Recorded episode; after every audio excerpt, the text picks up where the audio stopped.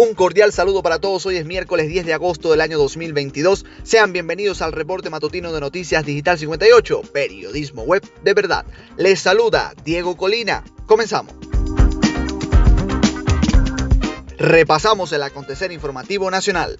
Un total de 246 casos de contagios de la COVID-19 fueron detectados en las últimas 24 horas, de los cuales 244 fueron por transmisión comunitaria y dos importados, elevando a 538.877 el acumulado confirmado, 4.441 casos activos, mientras que la cifra de recuperados se ubica en 528.668 pacientes sanados.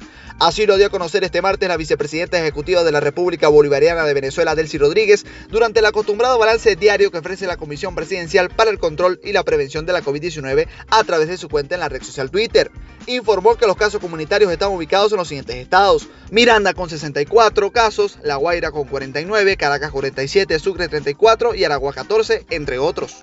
Más de un millar de personas simpatizantes del chavismo protestaron este martes en Caracas para exigir la devolución del avión venezolano iraní retenido en Argentina desde junio por posibles vínculos con el terrorismo internacional, así como para reiterar su rechazo a las sanciones impuestas por Estados Unidos. Los manifestantes, en su mayoría con la indumentaria roja propia del oficialismo, marcharon desde distintas zonas de la capital hasta la sede de la Asamblea Nacional AN Parlamento, donde los recibió el presidente del Legislativo Jorge Rodríguez. En nombre de la Asamblea Nacional, en nombre de nuestro presidente Nicolás Maduro, con quien conversé a altas horas de la madrugada y les mandó a decir que cuando ese río de gente llegue a la Asamblea Nacional, dales mi abrazo agradecido, mi abrazo por su generosidad, por su solidaridad, por su fuerza, por su valentía, por su lealtad, expresó el oficialista.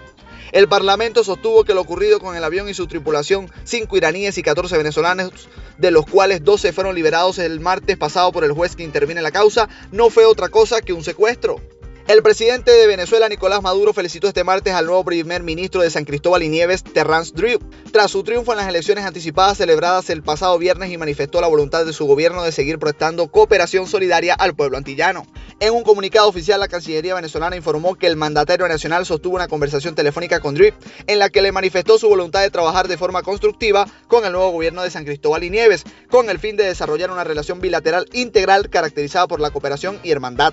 Durante su conversación, el jefe de Estado le transmitió al primer ministro de San Cristóbal y Nieves la voluntad del gobierno de Venezuela de continuar prestando su cooperación solidaria a través del acuerdo de suministro energético de Petrocaribe, así como la puesta en marcha de proyectos agroalimentarios, interconexión regional, entre otras áreas, detalló el escrito.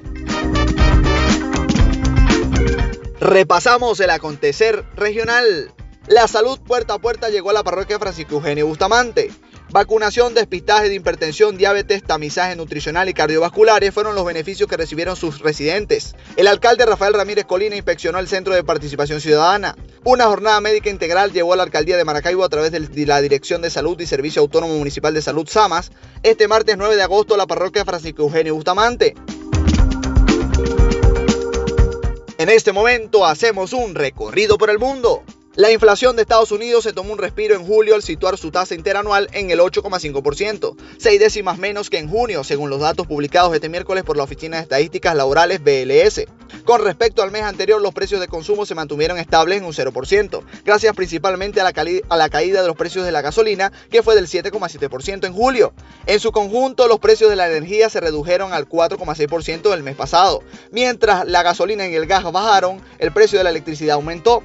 Frente a la bajada de los precios de la energía, los alimentos se siguieron encareciendo el 1,1% en un mes. La inflación subyacente que mide la subida de los precios de consumo quitando lo de los alimentos y la energía, los más volátiles se situó en una tasa interanual del 5,9%, con una subida mensual del 0,3%.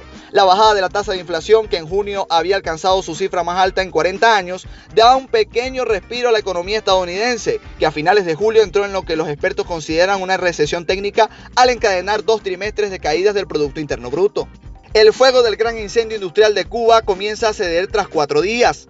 La situación del incendio de grandes proporciones en un parque de depósitos de combustible de Matanzas Occidente de Cuba dio este martes un giro favorable en el cuarto día desde que se inició. Las autoridades cubanas han mostrado un cauteloso optimismo en esta jornada después de que las 24 horas previas los trabajos de extinción tuvieron prácticamente que parar tras una serie de fuertes explosiones en el área. Es un gran incendio todavía, pero observamos una situación diferente a la de ayer. Concluyó este martes en conferencia de prensa Alexander Ábalos, segundo jefe del Departamento Nacional de Extinción del Cuerpo de Bomberos de Cuba. El humo ha comenzado a disiparse tímidamente y ha cambiado de un negro intenso a blanquecino. Es una escena muy distinta a las imágenes que han recorrido el mundo desde el primer estallido del viernes en uno de los ocho tanques de combustible de 50.000 metros cúbicos de capacidad. El incendio se declaró el viernes según las primeras hipótesis, cuando un rayo impactó en un tanque de combustible.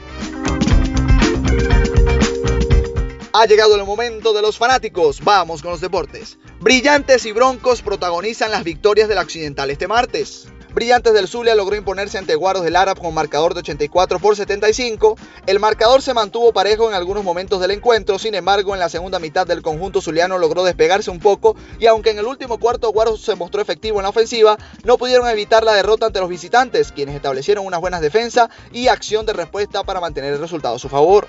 Broncos de Caracas también logró ganar su respectivo duelo en la jornada de la Conferencia Occidental al superar 70 por 67 a Llaneros de Guárico.